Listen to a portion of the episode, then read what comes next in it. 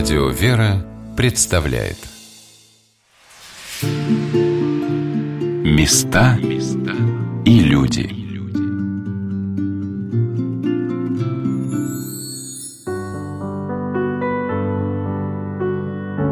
Господь по своей великой милости не спаслал мне великое утешение бывать в маленькой церкви, где царит атмосфера мира и покоя. И, кажется, полный покой витает тогда надо мной в оставшееся время дня – как если бы я вышла из другого мира и совершала свой долг, утешая других. И будто бы это не я даже, а кто-то другой, кто бодрствует, в то время как душа моя пребывает в мире на небесах, близ этой чистой, честнейшей души, которая во всем наставляет меня и помогает мне, и без которой меня просто нет. Я даже плакать не могу, ведь я не здесь, я там. Конечно, жизнь с ее запросами, тяготами, тревогами берет свое. Надо работать, только бы мне прожить жизнь по правде, как того желал и Сергей.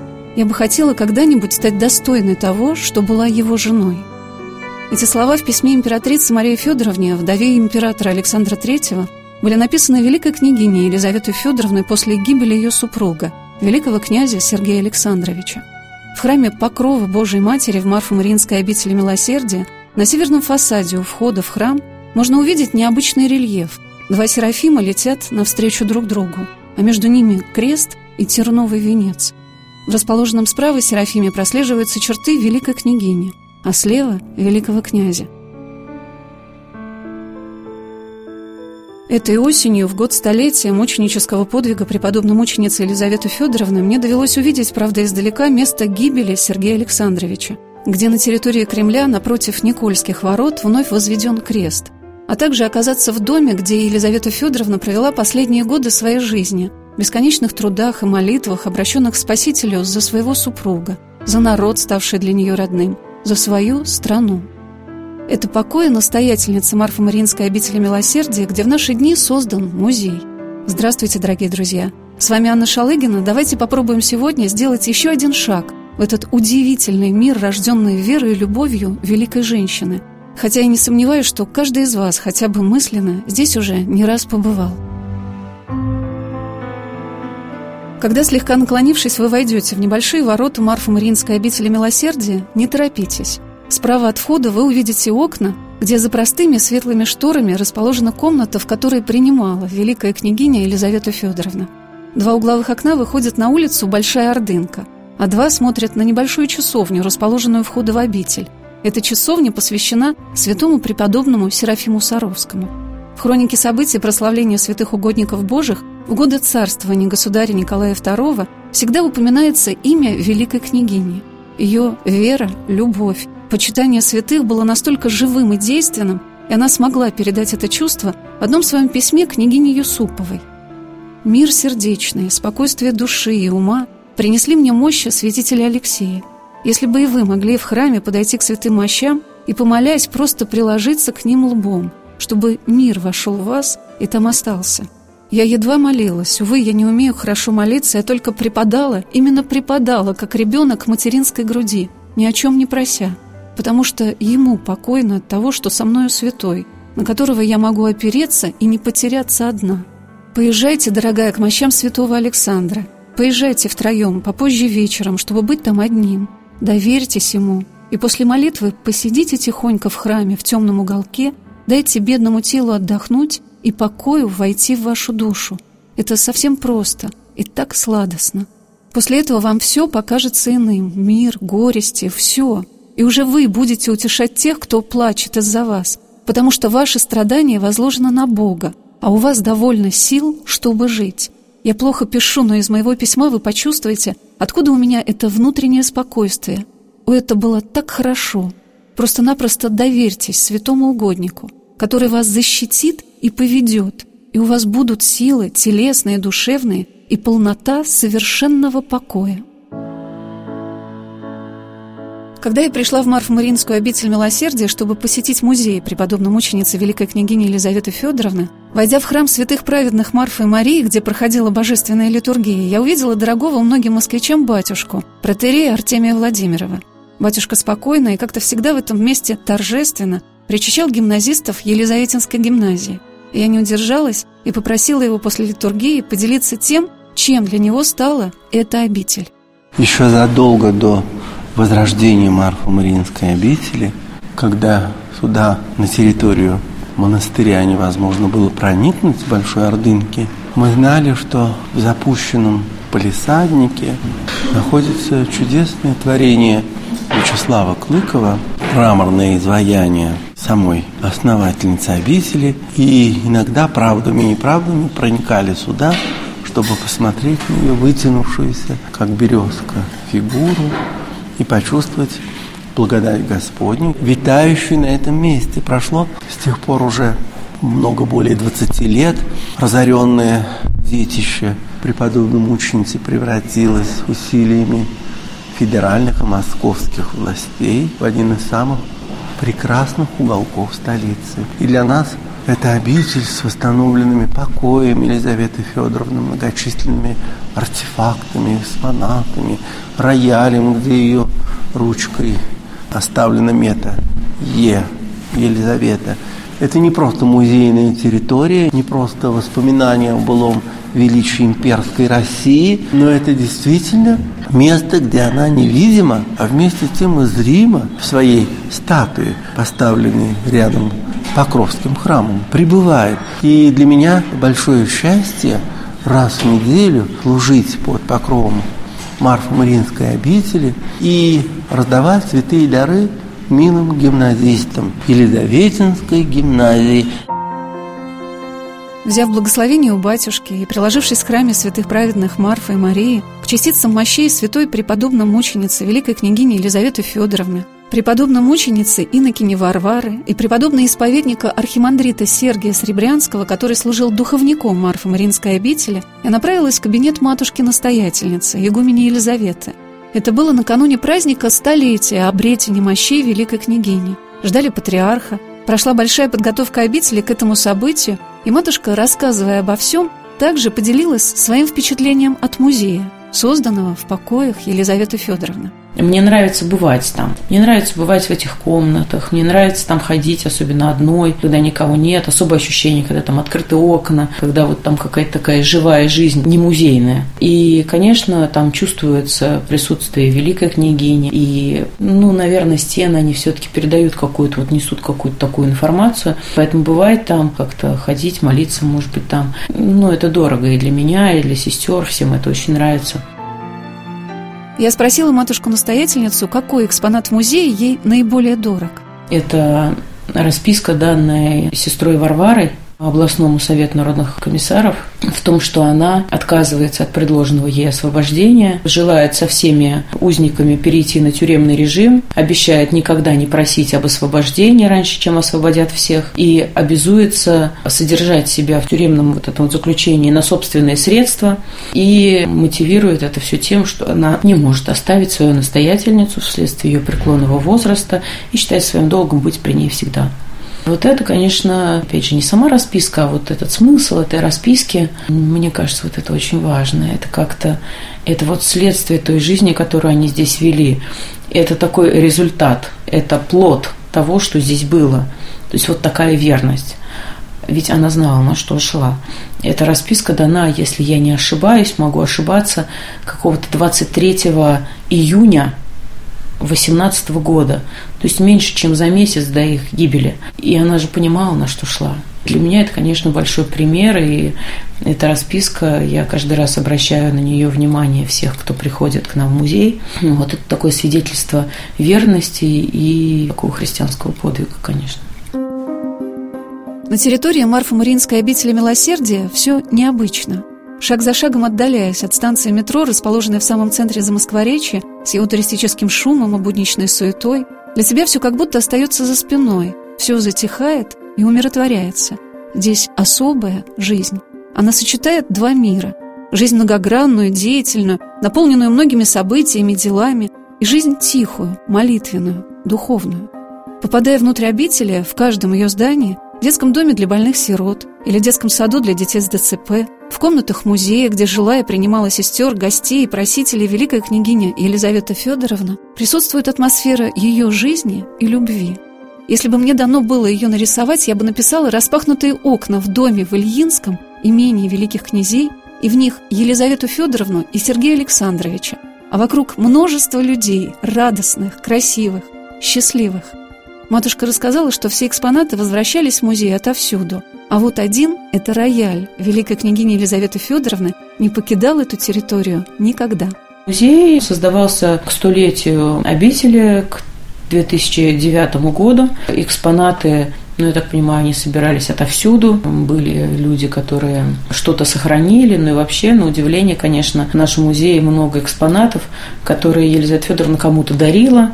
Потом потомки тех людей возвращали их в наш музей. Поэтому, конечно, все это сборное. Единственный экспонат, наверное, который никогда не покидал стен этой обители, это рояль.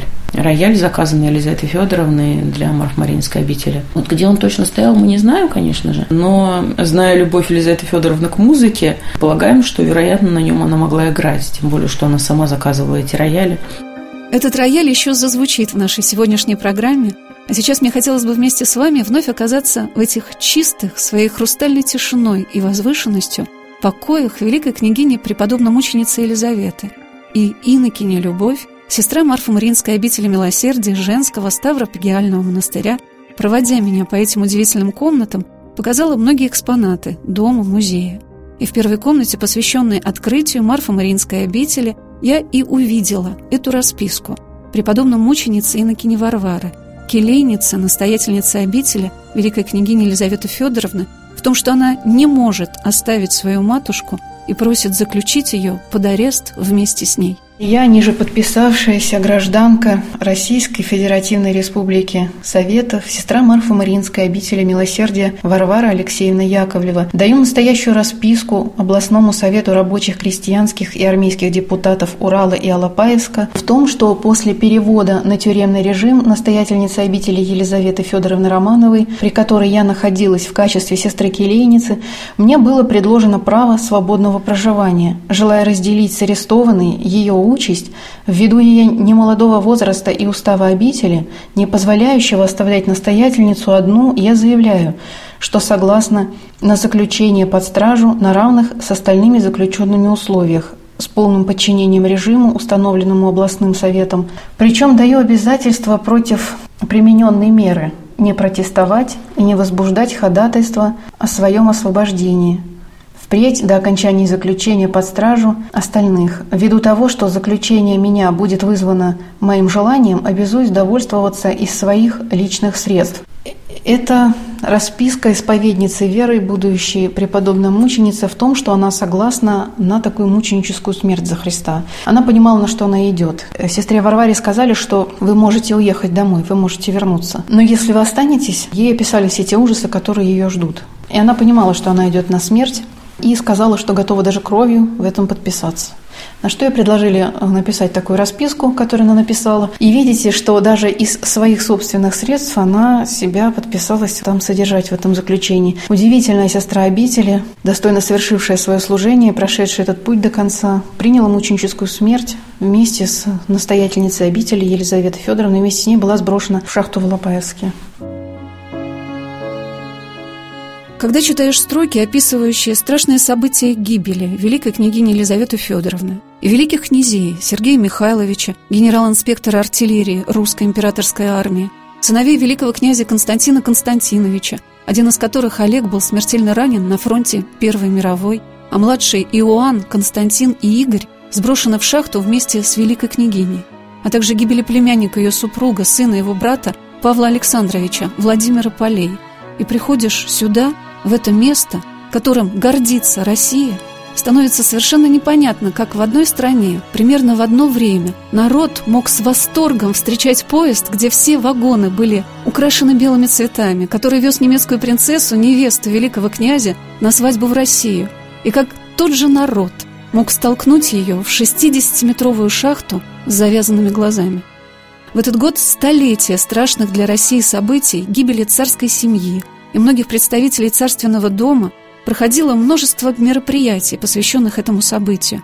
Но, наверное, самыми пронзительными и простыми словами, сказанными в этот год, стали для меня слова святейшего патриарха Московского и всея Руси Кирилла, произнесенные на божественной литургии в день столетия обретения мощей святой преподобной мученицы Елизаветы и инокини Варвары в Покровском храме Марфа-Мариинской обители Милосердия. Я благодарю Машу за те слова, которыми она приветствовала.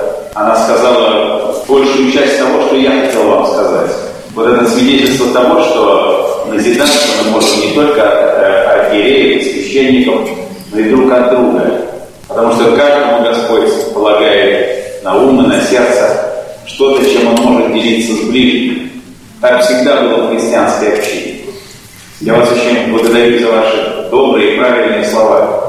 И поэтому почти ничего не могу добавить к тому, что было сказано о святой преподобной мученице Елизавете, кроме своего личного опыта переживаний, связанных с посещением Алапаевска в этом году, в этом юбилейном, считавшим сто лет со дня трагической кончины святой преподобной мученицы Елизаветы. Когда я стоял на краю шахты, которую ее сбросили, меня в первую очередь поразила мысль о том, а зачем это было сделано. Вот можно себе представить, восстановить как бы ту картину, ужасную картину, которая сто лет тому назад имела место там, на краю шахты. Привели несчастную женщину, которая обвинялась, Бог знает в но по обычаям, в том числе и военного, и революционного времени, таких врагов обычно расстреливают. Всякая смерть ужасная. Но разве можно по степени мучения, по степени страха сравнить моментальную смерть от расстрела с мучительной смертью на дне глубокой ямы? Зачем они сбросили эту женщину вниз? Здоровые мужики. Что творилось в их сознании и в их сердце? Когда, подойдя и взяв ее за плечи, эту хрупкую женщину, они толкнули ее в страшную яму. Одно падение уже означало уродство, нестерпимую боль, нанесение непоправимого ущерба, но не обязательно немедленный смерть. И так оно и произошло. Святая Елизавета не моментально умерла. Она умерла от голода, от голода, от жажды, от боли. Что можно представить еще более ужасно? И даже там, на дне этой алапаевской шахты, она проливала на ближних, с которыми вместе оказалась там, свою любовь, свое милосердие. Она, как повествует на исторические свидетельства, оказывала помощь, даже медицинскую помощь тем, кто был более ее ранен от падения в эту шахту. Даже если бы ничего не, не совершила великая княгиня Елизавета, но если бы только ради Христа там пострадала так, как пострадала, мы бы ее сегодня прославляли. Но, как правильно сказала Икуния Елизавета, ее кончина была венцом ее жизни. В этой кончине как бы сфокусировалось все то, чем она жила, во что она верила, что ей было дорого, ради чего она готова была умереть.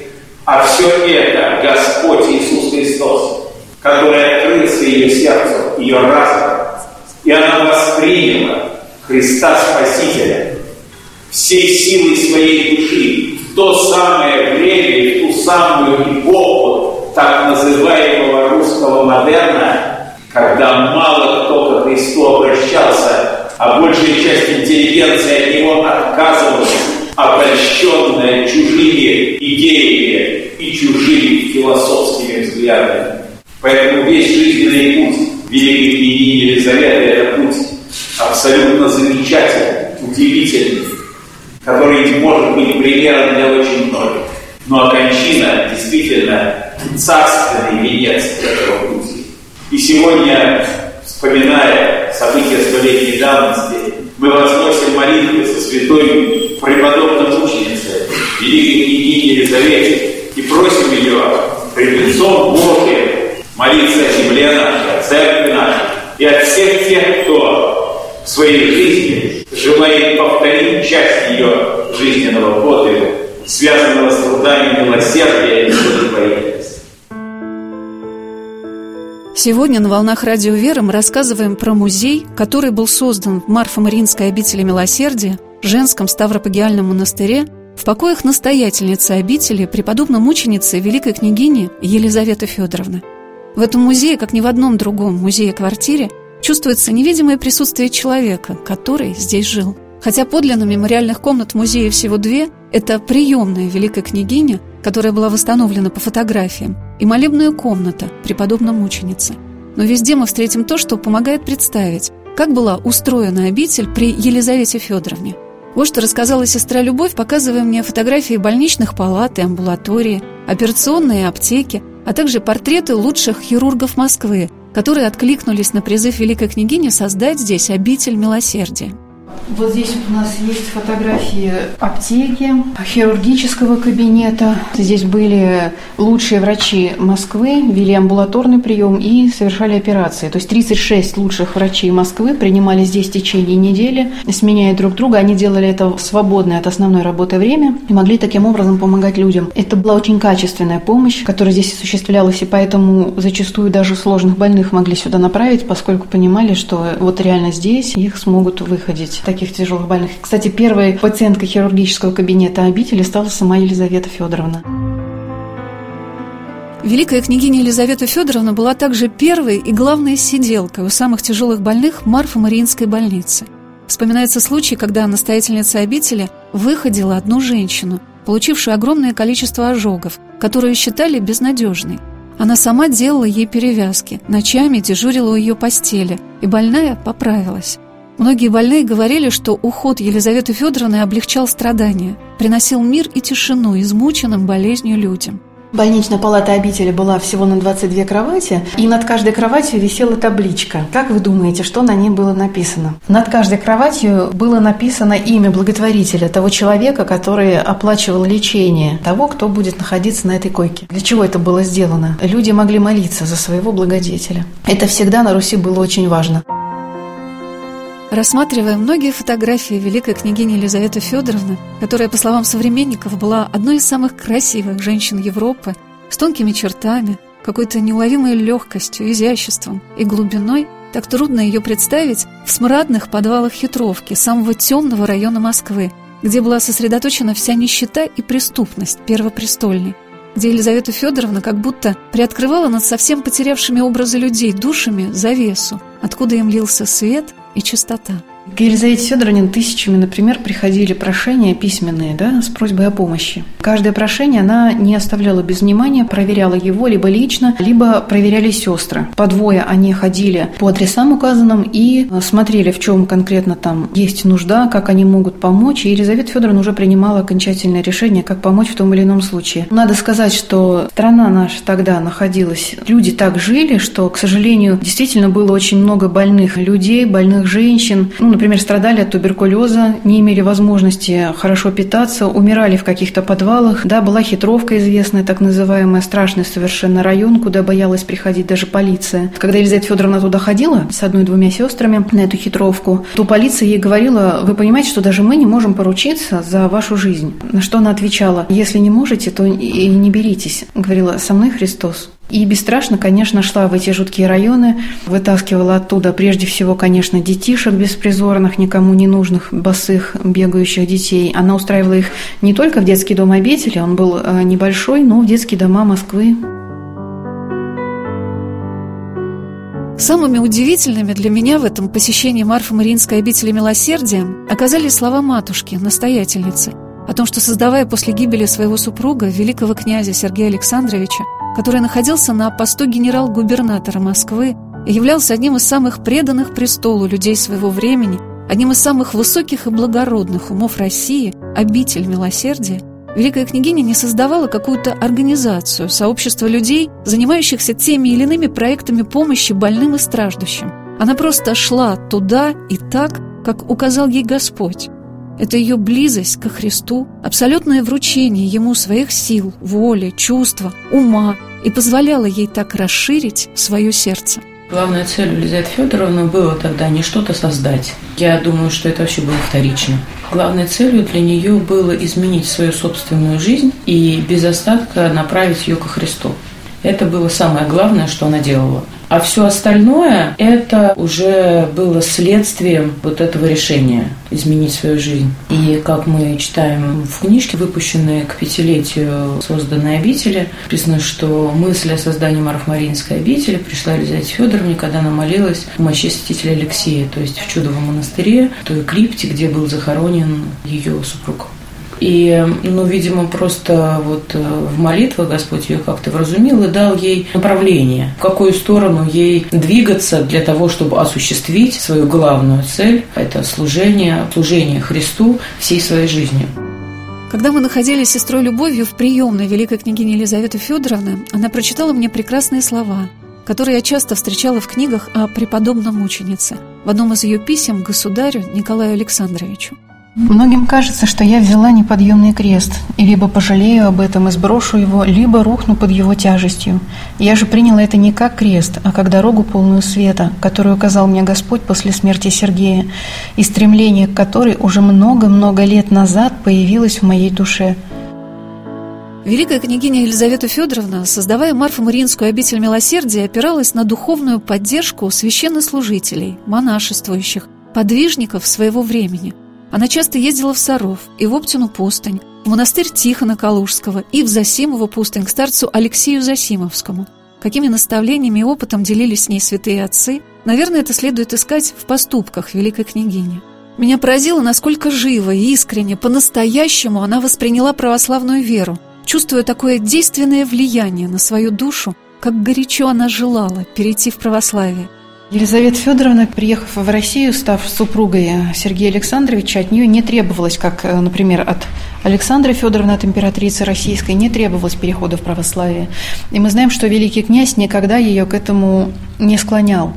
Хотя он очень много слезно молился в алтаре, очень хотел со своей супругой, конечно, более полно так вот жить супружеской жизнью, то есть участвовать в таинствах церковных. И он очень переживал этот момент, что Елизавета Федоровна была неправославной. И как-то сказал об этом переживании своем батюшке Иоанну Кронштадтскому. На что великий пастырь сказал, вы не переживайте, а она сама к этому придет. И так действительно случилось в дальнейшем. Елизавета Федоровна глубоко познакомилась с верой православной, впитывая в себя вот каждой клеточкой своей души жизнь русского народа, его самобытность, такую культуру. Видела благолепие храмов русских, общалась с духоносными старцами. Это так глубоко повлияло на нее, что она совершила переход в православие совершенно обдуманно, глубоко осознанно и никем к этому не призываемая. Да, это было очень ценно. Елизавета Федоровна потом сама говорила, что очень благодарна Сергею за то, что так вот получилось, да, что он ее к этому не призывал, был очень, проявил великий такт, позволил ей самой сделать этот выбор.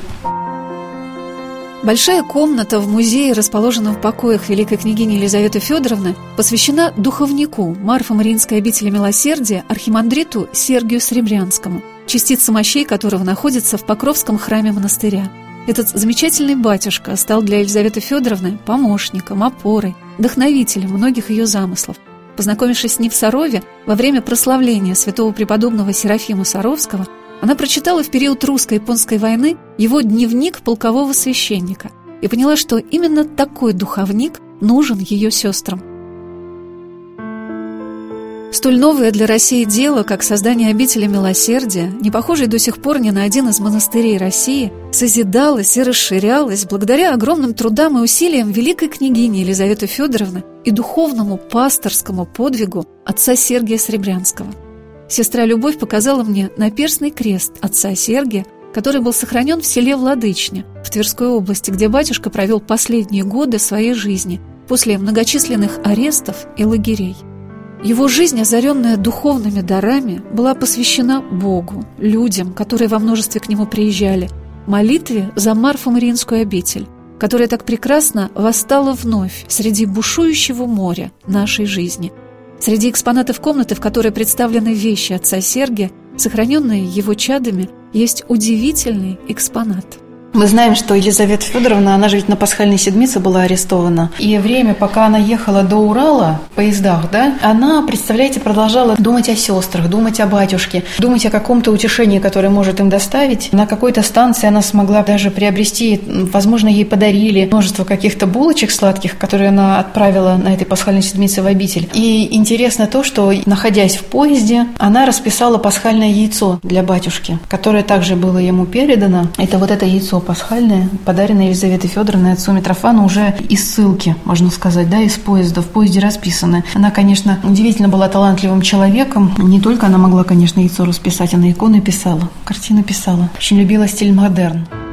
А еще сестра Любовь показала мне прекрасную фотографию с отцом Сергием и его матушкой, которая также приняла монашеский постриг с именем Елизавета и последовала за ним в ссылку в окружении сестер обители. А вот на этой фотографии видно еще начало жизни обители. Видите, первые крестовые сестры – это его матушка, супруга, матушка Ольга, сам батюшка. Он, понимаете, в самом деле стал уникальным духовником для вот этой вот особенной, такой единственной в Российской империи на тот момент духовником. Он оставлял так сестер, он говорил, вы должны через свое служение любви и милосердия, вы должны показать современным людям Христа так, как показали его язычникам первые христиане христиане. Вот так высоко он ставил служение сестер милосердия, сестер обители. Места и люди.